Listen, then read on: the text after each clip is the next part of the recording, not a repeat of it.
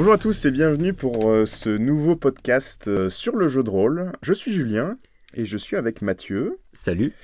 Et aujourd'hui Mathieu, j'ai une question pour toi. Quelles sont les conditions optimales pour commencer, pour faire une session de jeu de rôle?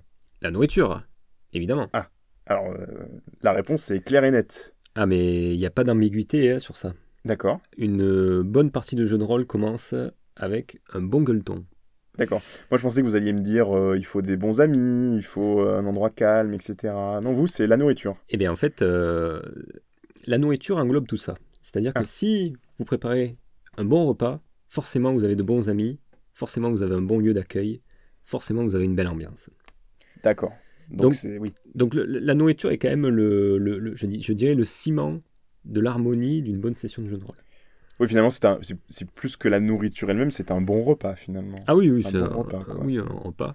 Un mais organisé quoi, avec une belle table, avec euh, des bons convives, avec euh, une bonne organisation. Alors ça peut, ça peut être un repas euh, de, de roi, mais on peut aussi faire quelque chose à la bonne franquette, comme on dit. mhm. Vous avez préparé quelque chose rapidement, mais quelque chose que vous avez fait avec du cœur. Et les, les- les joueurs le ressentent, ça.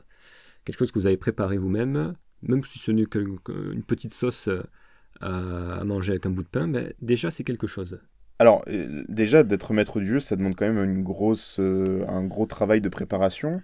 Euh, donc là en fait, euh, ce que tu demandes, c'est euh, les maîtres du jeu, il faut aussi que vous fassiez la bouffe. C'est un peu. Alors, à, mon sens, hein, un bon maître du jeu, enfin un bon maître du jeu, je dirais que le, les compétences d'un maître du jeu ne sont pas seulement dans l'interprétation de personnages, la création de scénarios, mais il y a aussi quand même, euh, il faut quand même qu'il soit un sacré cordon bleu.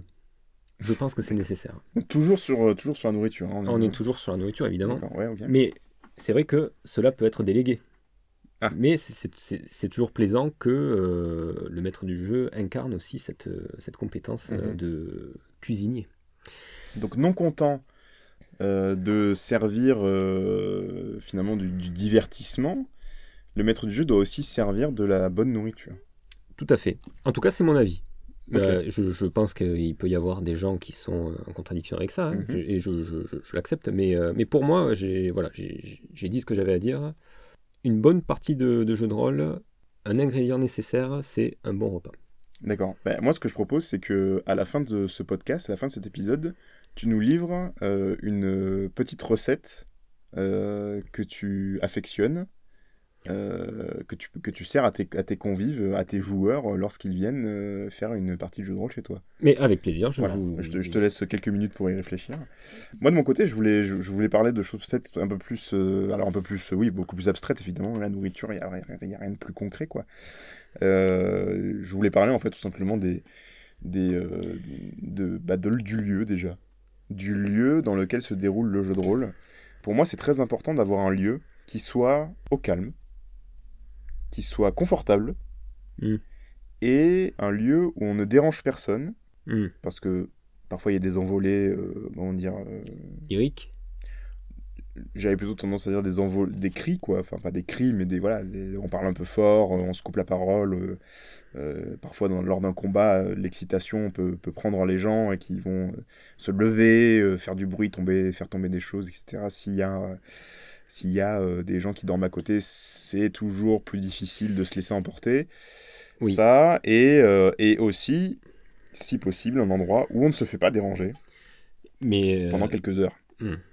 et alors pour toi, c'est quoi ce lieu idéal Ce lieu idéal, euh, bah, ça peut être à peu près n'importe où, si tant est que on, on réunit toutes ces conditions. Ça peut être un salon, une salle à manger, euh, euh, ça peut être euh, un garage, si tant est qu'on y mette des canapés ou une table avec des chaises, une cave, ça peut être ou ça peut être La forêt La forêt, oui. Alors la forêt peut-être plus compliquée. euh, Pour la- Oui, parce que quand on veut faire du jeu de rôle en forêt, Ouais. euh, il y a quand même une sacrée logistique derrière. Bah c'est ça, parce que du coup, ça veut dire zéro électricité.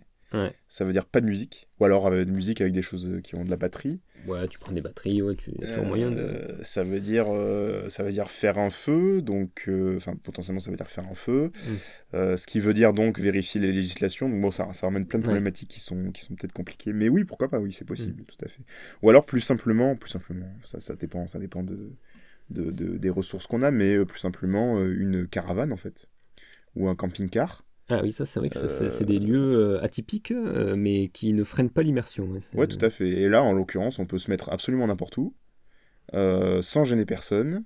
Personne ne nous gêne. Euh, on peut crier tant qu'on veut si on se met dans un endroit qui est un peu reculé. Mm. Euh, euh, je... C'est une forme d'idéal, ouais, tout à fait. Hmm. Et il y a l'électricité en plus. Et même, je, je pourrais, euh, je pourrais rajouter qu'en fonction du lieu que tu choisis, tu peux aussi euh, adapter euh, l'immersion de, ton, de ta session. Mhm. À savoir si, par exemple, tu fais... euh, euh, J'avais j'avais entendu un jour un gars dire ça, il avait voulu faire une session de jeu de rôle zombie, type zombie, Mhm. et il avait euh, organisé sa, sa partie dans, un, dans, un- dans une ruine, en fait, dans un lieu abandonné, un peu urbain, où il était tranquille, et du coup, il y avait quand même ce côté immersif Ouais. des lieux Ouais. qui, se, qui venait donner un ton, un ton de plus dans le, dans le, bah, dans le, dans le scénario. en fait. Ouais, ouais, c'est sûr. Euh, Dès, dès que tu peux faire quoi que ce soit qui augmente l'immersion, euh, c'est c'est toujours ça de prix. Et le lieu peut, peut, faire, partie de, peut faire partie de ça. Mais c'est vrai que euh, en général, les rôlistes débutent dans euh, la fameuse cuisine ou la salle à manger. Voilà. Ça reste le plus simple. C'est quand même le, le- plus simple. basique. Quoi. Ça reste le plus simple. Il y a, faut- ouais, il y a faut- la bouffe à porter, Oui. euh, il y a une table, il y a des chaises. Ouais. Il faut quand même pas faire trop de bruit après 23 heures. Voilà.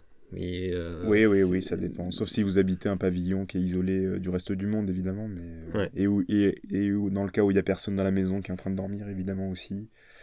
Mais bon, voilà, c'est, oui, c'est, enfin, je pense que les, ces conditions-là sont, sont, sont réunissables, pas facilement, mais sont réunissables en tout cas. Donc ça, c'était, ouais, ça, c'était un point ce- sur le lieu. Moi, j'a- j'avais un autre point. euh, c'était bah, en fait les joueurs eux-mêmes en fait. Ouais. Euh, c'est très important, je pense, d'avoir une, cohésion de groupe euh, dans une partie de jeu de rôle. Euh, D'ailleurs, c'est pour ça que j'avais vu qu'il y a beaucoup d'associations de, de rôlistes qui, organisent des parties de jeu de rôle en fait, qui demandent aux nouveaux membres de faire des parties tests pour vérifier que ben, leur façon de jouer s'adapte au reste des membres en fait. Non pas que non pas qu'il y a une qualité à avoir, mais euh, c'est vrai qu'en fait, tout simplement, des fois, il faut être synchronisé en termes de, de- de délire, de, de dynamisme, de, de tempérament avec le reste du groupe pour pouvoir euh, profiter au maximum de, de- des sessions. Quoi. Oui, parce que là, c'est vrai que ce que tu, ce que tu soulignes, c'est que c'est on aborde la personnalité des gens et c'est vrai que là, c'est quand même assez vaste. Ouais. Ça pourrait prendre des heures. à- Ouais.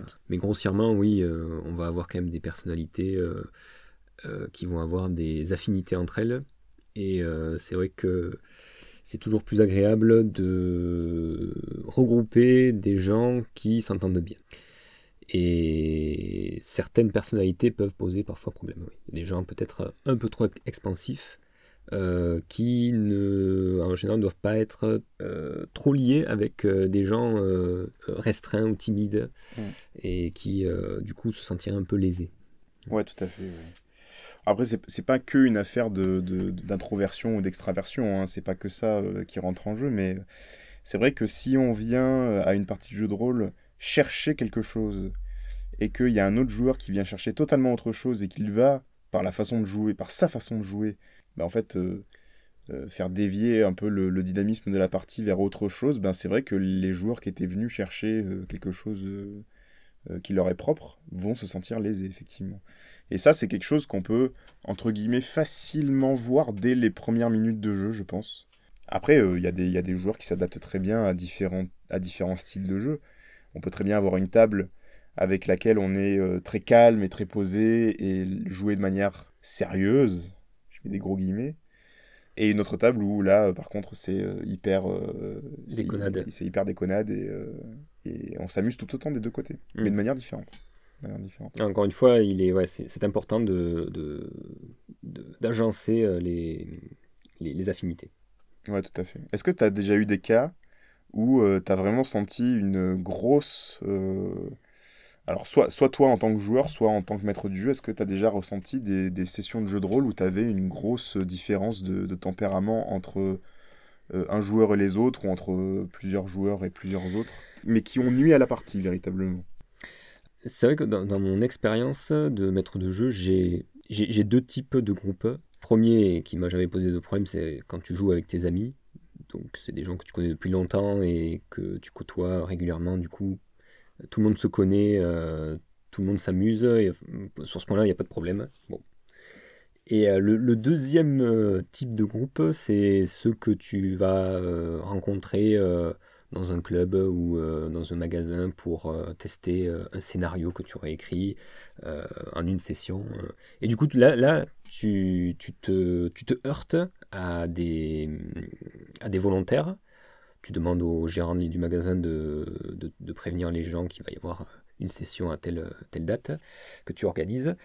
Et du coup, là, tu, tombes sur des gens que tu connais pas ou que tu as vu euh, euh, d'un regard peut-être dans le magasin. Et euh, voilà, donc, donc tu les connais pas, tu sais pas. Donc tu y vas, vas à l'aveugle et tu, voilà, tu présentes ton, ton scénario, tu présentes tu présentes les, personnages, tu mets le moteur en place, et euh, ça m'est arrivé une fois que tu, tu es face à une personnalité un peu, euh, alors euh, avec des grosses guillemets, hein, une personnalité un peu envahissante qui va s'accaparer qui va s'accaparer les temps de parole, qui va pas être à l'écoute des autres joueurs, qui va pas sentir le, malaise peut-être venir au sein du groupe, et du coup euh, qui va prendre un peu de place. Mhm. Et, mais de manière un peu, euh, un peu toxique, entre guillemets. Et c'est vrai que là, bah, c'est un peu embêtant parce que bon, bah, tu, tu fais, euh, tu fais comme tu peux, tu arrives à gérer comme tu peux. Si la personne reste courtoise, bon, bah, tant mieux, j'ai envie de dire. Et tu continues comme ça, et après, tu sais à, tu sais à quoi t'en tenir si jamais tu dois organiser une autre partie. Ouais, tout à fait. Alors c'est marrant parce que là, en t'écoutant parler, euh, finalement, je, me dis, euh, les contraintes d'une dynamique dans un groupe de jeux de rôle, c'est exactement les mêmes contraintes que dans un groupe de personnes, euh, quel qu'il soit en fait. À partir du moment où il y a une notion d'équipe, de groupe, de collaboration, bah en fait, tu as, as, des personnalités qui sont... alors, je n'irai pas jusqu'à dire toxiques, parce que c'est encore, un autre niveau. Oui, c'est un terme un peu fort, mais euh, voilà, j'avais pas d'autres. Mais des personnalités ouais, qui, qui vont prendre peut-être le dessus sur d'autres, et ou alors qui vont empêcher certains de s'exprimer, ou euh, qui, vont peut-être prendre le, le dessus, en fait. Et, euh, et en fait, ça, ça peut ruiner l'expérience de beaucoup, en fait. Et y compris la sienne, en fait. Y compris la sienne, parce que lui-même ne va, va pas comprendre mais pourquoi personne ne dit rien, pourquoi personne semble éteint, et il va pas comprendre que c'est que c'est lui-même en fait qui euh, qui freine les gens, euh, qui freine l'expression en fait euh, des gens qui eux sont peut-être moins expansifs que lui et qui ont besoin d'un peu plus d'espace pour pour s'exprimer. Mm. Enfin, qui ont besoin d'un peu plus de calme, en fait, un peu plus de... de, Oui, en, gros, c'est une écoute de soi et l'écoute des autres. Hein. Ouais, c'est ça, il y, y, a quand même une forme d'empathie à avoir. après, c'est pas, je pense que ça, ça, ça s'acquiert. Hein. Je pense qu'avec l'expérience, ces personnes-là sont capables aussi de le voir euh, si on leur explique euh, euh, de manière bienveillante, si on leur dit écoute, là, tu, tu, tu joues bien, c'est très bien, tu es à fond dans ton personnage, mais essaye quand même de c'est quand même de laisser les autres euh, prendre le temps de se mettre euh, en mm. confort, euh, voilà, de prendre un peu la confiance et, et eux-mêmes de prendre. Alors, ils vont pas parler aussi vite que toi, ils vont pas parler aussi fort que toi, mais ils ont aussi envie de jouer, de s'exprimer, donc laisse-leur un petit peu de place. Quoi, Très difficile à aborder ça. C'est très difficile à faire comprendre aussi. Oui, parce qu'on a toujours peur de, de, froisser le joueur et du coup qu'il ne soit plus aussi expressif qu'avant. Mais... Surtout qu'en plus, ces joueurs-là, parfois, ils sont très utiles pour faire avancer l'intrigue du scénario. Oui, oui, des fois, c'est des bons moteurs. Tout à fait, parce qu'il y a des, justement, il y a des profils, alors là on parle des profils expansifs qui sont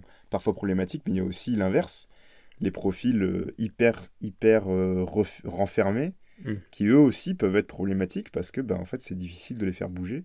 Moi j'ai eu une expérience, euh, j'en ai eu vraiment qu'une seule qui était aussi négative que ça. J'étais joueur, c'était pas moi qui masterisais. une personne qui était novice, qui, euh, qui, qui, voulait bien tester le, le, jeu de rôle euh, pour essayer. Et en fait, s'est retrouvé euh, complètement tétanisé, c'est le mot, tétanisé, incapable de, de même répondre à une question simple, en fait. Ah ouais. Ouais, et le maître du jeu faisait tout ce qu'il pouvait pour, pour l'inciter, lui dire, bah voilà, donc euh, euh, bah, ton collègue a fait ça, euh, est-ce que toi tu veux peut-être faire ça ou faire ça Et la personne ne répondait pas, quoi. Ne Ah oui. répondait pas, elle restait muette. Alors que de base, c'est quelqu'un de tout à fait euh, socialement tout à fait euh, à l'aise. hein. Il y a pas Ouais. de, c'est pas quelqu'un euh, qui a, qui a des problèmes particuliers. En tout, cas, pas, pas que je sache. Mais c'est vrai que là, dans un contexte d'immersion dans un univers imaginaire, euh, blocage complet, quoi. Ouais, il, a, il, ouais, il s'est retrouvé euh, complètement. Blocage euh, complet. Et ça, ça a été même jusqu'au point où le, le, le maître du jeu l'a mis dans une situation où euh, on était tous. Alors c'était un peu ambiance Cthulhu, tu vois, le, le, le jeu de rôle, donc c'était un peu horreur. Il se passait des choses qui étaient fondamentalement euh, illogiques, quoi. Il n'y avait pas vraiment de. de... Enfin, c'était un peu voilà, c'était un peu onirique comme, euh, comme partie. Ouais. Et euh, donc à un moment donné, en fait, tous, les, tous nos personnages se retrouvent euh, piégés, en fait. Et donc ce, cette- ce dernier joueur, son personnage, est le seul capable d'agir. Il a devant lui une, une console ou je sais plus exactement quoi, sur lequel il a des, des boutons ou des pierres sur lesquelles il peut, qu'il peut manipuler en fait. Et on comprend rapidement que chaque pierre, ben, en fait, euh, chaque pierre personnifie euh, un des autres, un de nos autres personnages. Ah oui, d'accord, ouais. Ah ouais. Et, euh, et en fait, bah, du coup, il a l'opportunité de, de tester quelque chose pour bah, enfin, de- de- d'essayer de, nous libérer, ou en tout cas d'agir. quoi. Ouais. Et donc, face à cette console, euh, donc, est-ce qu'une situation qui est quand même très simple en fait, à, à Mhm. appréhender, eh ben, la personne ne répondait pas. Ouais. Elle ne répondait pas aux, questions. quoi. Complètement. euh, Alors, qu'est-ce que tu fais? Et, ouais. et la, la personne se contentait de regarder le maître du jeu en souriant, euh, avec un demi-sourire, en mode je ne sais pas. euh, Hmm. je- Ah ouais, complètement. Voilà. Il avait jamais joué, lui. Il n'avait jamais joué, il voulait tester, et, euh, et il a vraiment, en fait, dès qu'il a, dès qu'il a compris un peu de quoi il était question, qu'il était question de jouer un rôle, de, de- de tout baser sur l'imaginaire, Ça l'a bloqué. terminé. Ça l'a bloqué. ouais. Alors ça m'est arrivé qu'une fois, hein, donc euh, voilà, mais ça, ça peut exister aussi voilà, des tempéraments qui sont complètement bloqués. Alors peut-être que... Alors après on était dans un groupe où il y avait quand même des, des forts tempéraments qui jouaient, y compris le maître du jeu lui-même. Euh, donc peut-être qu'il s'est pas senti, euh, peut-être qu'il s'est pas senti euh, à l'aise dans ce groupe-là, peut-être dans un groupe plus calme, peut-être que ça serait arrivé, Ouais. peut-être qu'il serait arrivé. Oui. Je, personnellement je pense pas, mais bon, peut-être, on sait pas. Ouais, mais c'est euh, c'est vrai qu'on est souvent euh, heurté euh, à des personnalités qu'il faut savoir, euh, il faut savoir appréhender euh, euh, avec euh, la bonne, la bonne attitude. Peut-être que ce, ce gars-là dont tu parles euh, aurait été euh, plus enclin à réagir si on l'avait pris d'une certaine façon ou on lui avait euh, peut-être expliqué euh, que voilà ça se passait comme ça ou peut-être lui montrer un exemple. hein, mais euh, Ouais. mais là ouais, là c'était un coup dur quoi pour lui quoi. Exactement. Bon, Mathieu, c'est pour toi le moment de nous donner ta, recette. Alors, ma recette. Alors, vous savez, euh, c'est pas forcément quelque chose de très euh, gastronomique en fait. L'important, c'est l'intention que vous portez à votre repas. Ce qui est le plus important, c'est avant tout que votre repas soit bon, il soit facile à faire pour vous, parce qu'il ne faut pas non plus que vous perdiez trop de temps dans la confection de votre, de votre repas. Il faut que les joueurs se régalent, évidemment. Et il faut que ça soit... Alors, ça, ça dépend aussi, mais il faut que ça soit quand même facile à manger, dans le sens où est-ce qu'on a besoin d'une logistique de plats, de couverts pour pouvoir le manger? Donc il y, a- toutes ces données qui rentrent en jeu, et c'est vrai que une bonne friteuse, euh, c'est ce qu'il y a de, ce qu'il y a de mieux. Faire des frites, un bon paquet de frites pour tout le monde, dans une friteuse à l'huile, huile de bœuf ou huile, euh, huile classique, huile de tournesol. Euh, là, on est, euh, là, vous serez euh, quand même plutôt bien accueilli par vos joueurs, car ils ont quand même apporté une ration de frites que vous pourrez agrémenter d'une sauce que vous aurez peut-être confectionnée vous-même si vous avez le temps, mais en tout cas, vous pouvez avoir une multitude de sauces donc pour varier un peu le goût, et les gens vont se régaler. Voilà, c'est fait. Vous faites une petite poêlée, voilà, vous versez ça dans un bol, vous le mettez au centre de la table, chacun pioche, tout le monde est content, et on commence la session. Ouais, et sans compter le fait que ça permet de mettre des grosses taches de gras sur les feuilles de personnages. Alors, Et c'est indispensable d'avoir euh, toujours au moins une tache de gras sur sa feuille de personnage, Alors, sinon euh, la ça tâche, ne va pas. La tâche de gras sur la feuille de personnage, c'est toute une institution. Il faut Ouais. pas la prendre à la légère. C'est un peu comme la première mouche qu'ont les trolls dans euh, l'Enfeuse de Troie. Ah. Euh, je crois que dans l'emphase de 3, quand les trolls ont leur première mouche, c'est qu'ils sont euh, devenus adultes ou un truc comme ça. Bah, la tache de grâce sur euh, une feuille de, de rôliste, c'est un peu le- la première mouche pour Ouais. le troll. Voilà. C'est un peu comme un baptême de feuilles de personnage. Ouais. En fait, la, la- la feuille est oin, du, du verbe oindre, Ouais. et oin d'huile. Donc il y, a- il y a quand même tout un process là-dessus qui n'est pas négligé et qu'il faut prendre très au sérieux. Donc n'oubliez pas la tâche de gras. Alors, on accepte aussi tâche de confiture, euh, Tâche de café, tâche de café, oui, oui. euh, il y a tâche la- de vin, tâche de vin, la- tâche le, de bière. le beau cercle du, du verre de vin. En fait, il y a tout un bestiaire hein, des tâches euh, de des tâches sur les feuilles de, de perso, euh, qui est qui sera peut-être l'objet d'un podcast euh, Mm. très prochainement. Hmm, tout à fait, ouais, ouais, ouais. Très intéressant. Bon, bah merci beaucoup Mathieu. Merci, à vous. Euh, on vous dit euh, bah, à la Merci. prochaine fois pour un, nouveau, euh, un nouvel épisode. Merci à toi, Julien. Et bah à bientôt. Au revoir.